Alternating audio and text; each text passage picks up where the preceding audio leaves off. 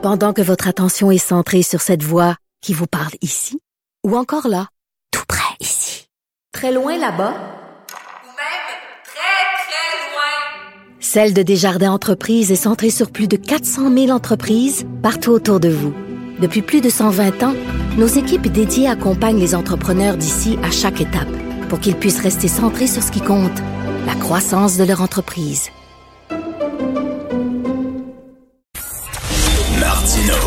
Ne ratez plus rien. Cette émission est aussi disponible en podcast dans la bibliothèque balado de l'application ou du site.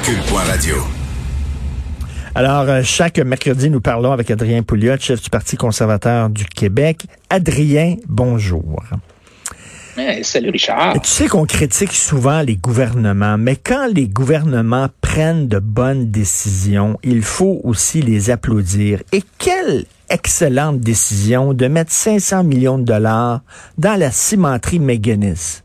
Quelle bonne décision. Et il faut vraiment saluer, lever notre chapeau au gouvernement marois qui a pris cette décision-là euh, et tous les autres gouvernements qui ont suivi. 500 millions de notre argent dans la cimenterie. T'en penses quoi? Es-tu content, toi? Es-tu fier de ça?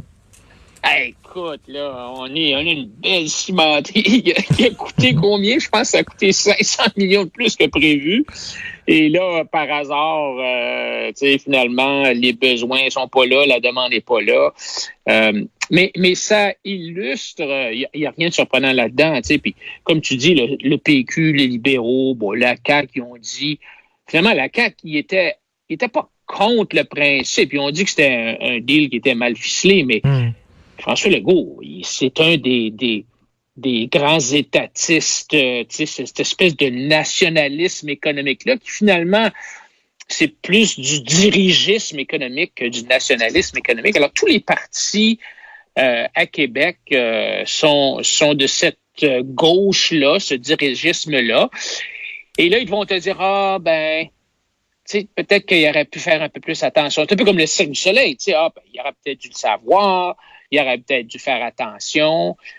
Mais il n'y a aucun des partis politiques qui dit on n'en fera plus de ça. Là. Au contraire, euh, euh, François Legault est parti cette semaine. Il, a, il, a, il essaie de changer le sujet. le timing n'est pas bien bon parce que, bon, on sait qu'il veut changer le sujet, il veut parler d'autre chose parce que le bilan de la gestion de la pandémie, c'est une catastrophe. Là, je veux dire, quand tu regardes les chiffres, sais, Legault, c'est un comptable. Mais... Les chiffres, là, ça le fatigue. Alors, il est supposé être axé sur les résultats, mais il, il, est pas mal gêné par les résultats de sa gestion de la pandémie. Là, on a un des pires résultats, non seulement au Canada, mais quand tu compares avec des pays d'Europe comme le Royaume-Uni, l'Italie, les États-Unis, la Suède, le Brésil, la France, tout le monde là ont, ont, des meilleurs résultats que nous autres. Alors donc, on essaye de, on essaye de changer le sujet. On pense du dirigisme sociétal Hein, finalement, c'est un peu ça, là, le, mm. toutes les règles de porter le masque, puis de la distanciation, ça, ça, c'est un, un, un, certain genre de dirigisme. Puis là, ben, il revient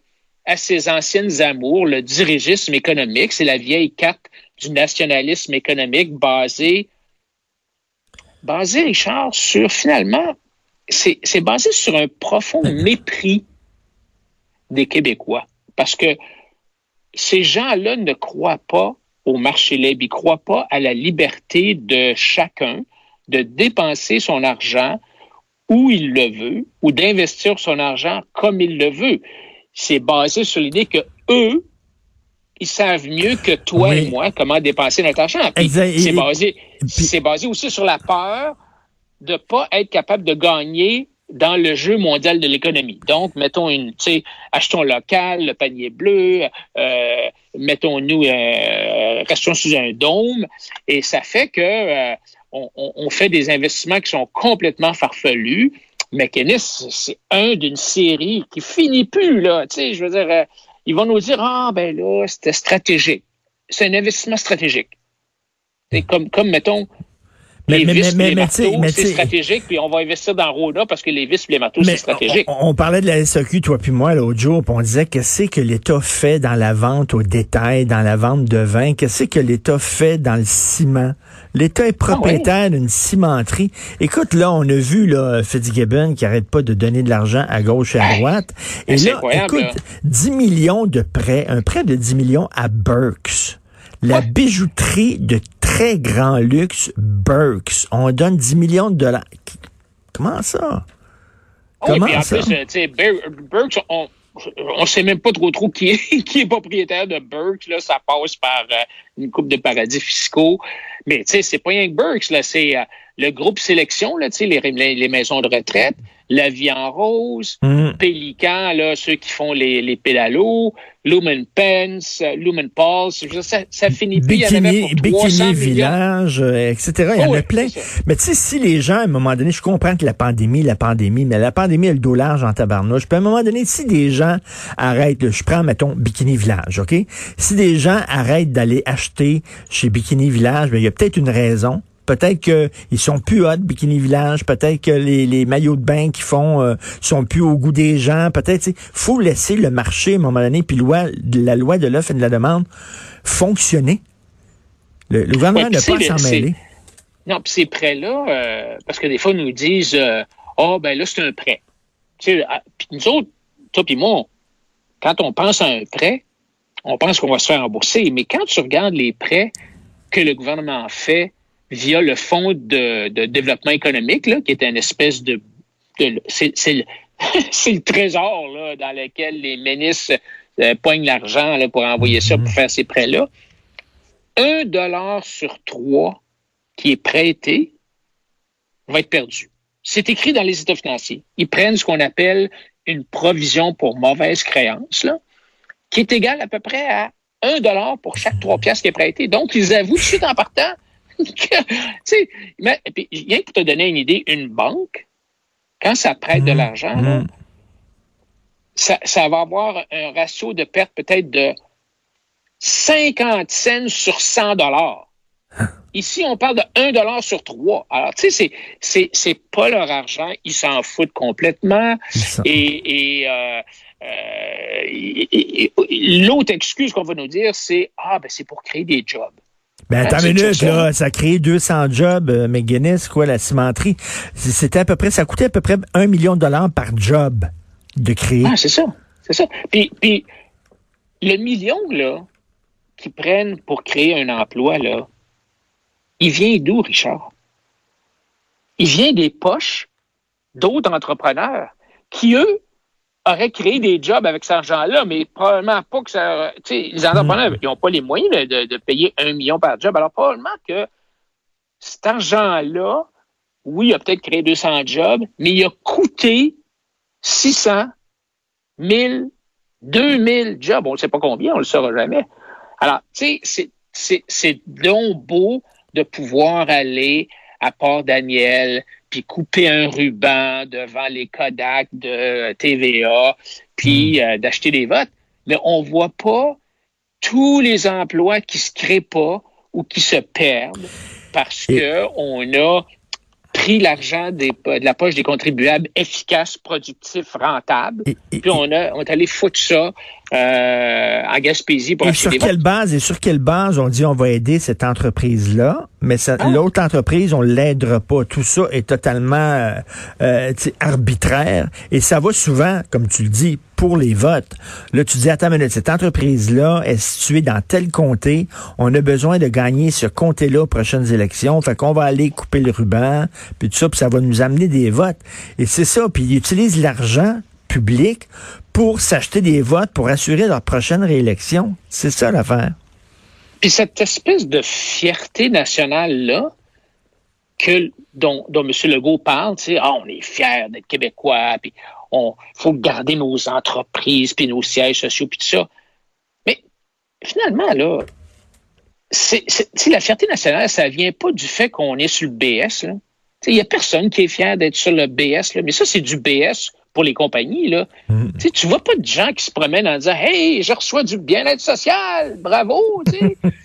c'est pas ça qu'on on veut. On veut le, le nationalisme économique qu'on devrait avoir, c'est un nationalisme gagnant basé sur le fait que si on peut tasser l'État, si l'État peut se tasser du chemin, les Québécois sont capables de gagner dans les relations internationales, dans le commerce international. Ils sont capables de gagner contre les Ontariens, contre les Albertains, contre, contre les Américains. Si on leur laisse la marge de manœuvre, si on baisse leurs impôts, si on enlève les menottes qui sont créées par la réglementation tatillonne, qu'on les laisse faire. Parce que, tu sais, je veux dire, on est correct, là, je veux dire, on a des bons gens d'affaires. Regarde, Couche-Tard, une entreprise extraordinaire. Tu sais, c'est gigantesque à travers la planète. Ils ont gagné, eux autres, là, sans subvention en passant. Hein. Et, Adrien, en plus, là, on a des lois contre l'acharnement médical. Tu pas le droit de t'acharner sur, euh, sur quelqu'un qui, qui, décide que lui veut mourir, mais il y a un acharnement économique. On met sous respirateur artificiel des entreprises qui, laissées à elles-mêmes, crèveraient la bouche ouverte. Oui, puis c'est pas bon de faire ça parce que des entreprises qui sont pas rentables, qu'est-ce que c'est exactement? ça veut dire que l'entrepreneur qui prend de l'argent, puis qui prend des heures de travail de ses employés, puis qui prend des matières premières de ses fournisseurs, il met tout ça ensemble, puis il, il leur vend moins cher que ce qu'il a payé. Donc, ce qu'il fait, là, ça détruit de la valeur. Tu sais, as un dollar de, de, mettons, de matière première, un dollar de, de, travail, de, de euh, puis peut-être un dollar d'argent, tu mets ça, fait trois piastres. Là, tu fais un bidule, tu le vends deux piastres. Mais là, tu as perdu une pièce, tu as détruit un dollar. Alors, mm. il faut, à ce moment-là, ce qu'il faut faire, c'est dire au gars, hey non, arrête ça. T'as pas de bon sens, là. Il faut pas mettre, il faut pas, il faut pas, retourne chez toi, là, puis arrête de faire ça parce que tu nous appauvris. Alors, l'idée, de le laisser faire faillite, puis qu'il arrête de faire ce qu'il fait, c'est bon parce qu'il est en train de détruire notre capital. Alors, ben retourne chez toi, va-t'en prendre une job comme fonctionnaire, arrête d'être un, investisseur, un, entrepreneur, t'es pas bon, hmm. puis laisse faire les gens qui sont capables de prendre un plus un plus un, puis que ça fasse quatre, non, non, tout à euh, fait. C'est ça qu'on veut faire, là. C'est vraiment 500 millions, puis un près de 10 millions à ah. Burke, ça, je comprends pas. Ah. Écoute, Charlie Hebdo, euh, c'est le début des procès aujourd'hui, des gens qui ont facilité euh, le massacre, qui ont facilité la, la job aux terroristes. Toi, tu dis que la liberté d'expression est en recul partout dans le monde. Ben, écoute, toi-même, tu sais, tu hmm. as déjà écrit il y a pas si longtemps, tu sais, comment ça se fait que c'est tellement difficile pour la droite de pouvoir s'exprimer. Euh, mm. Puis euh, il y a deux, trois mois, euh, ton ami Mathieu Bock-Côté écrivait un article dans le Journal de Montréal sur la, censure. La censure bon, Mathieu, c'est plus un universitaire, tu sais. Mm. Alors lui, il parle beaucoup de la censure à venir à l'Université de Montréal, mais dans toutes les universités canadiennes et américaines, où on voit qu'il y a il y a cette espèce de, de rectitude politique-là qui, euh, qui s'est étendue à travers la, planète maintenant. Et, maintenant, ce qu'on voit, c'est que il faut compartimenter la population en différentes catégories, bon, euh, sexuelles ou ethniques. Hum, hum, hum. Et puis là, tu es toujours mis dans une de ces boîtes-là. Donc, euh, euh, et tu arrives toujours à la conclusion que les, ces minorités-là sont opprimées d'une manière ou d'une autre. Puis dès qu'il y a une disparité statistique, là, euh, là tout de suite, c'est un, un problème de discrimination qu'il faut démanteler. Tu sais. Et, donc, c'est vraiment inquiétant ce, ce mouvement-là qui, c'est pas un hasard. Hein? C'est une, c'est une tempête Richard, qui, qui, qui, se, qui, se bâtit, qui, qui, qui s'en vient ah depuis des, des, décennies de, d'activisme politique et académique, euh, nourri par une espèce de, de d'idéologie de, de, de, de gauche, euh, que ce soit à partir de Karl Marx, euh, euh, jusqu'à aujourd'hui euh, le mouvement Occupy, puis euh, Naomi Klein et, et, tous ces gens-là qui, qui disent que dans ce nouveau monde-là, il y a, il y a, il y a, il y a, il y a, des, il y a des différentes catégories de collectivités blanches. sont intouchables. Écoute, essaie, essaie, essaie toi d'écrire ou d'exprimer la moindre petite critique du mouvement transgenre Ah non, c'est ça, c'est- tu, perds, tu perds ta job. là. Ces gens-là sont intouchables.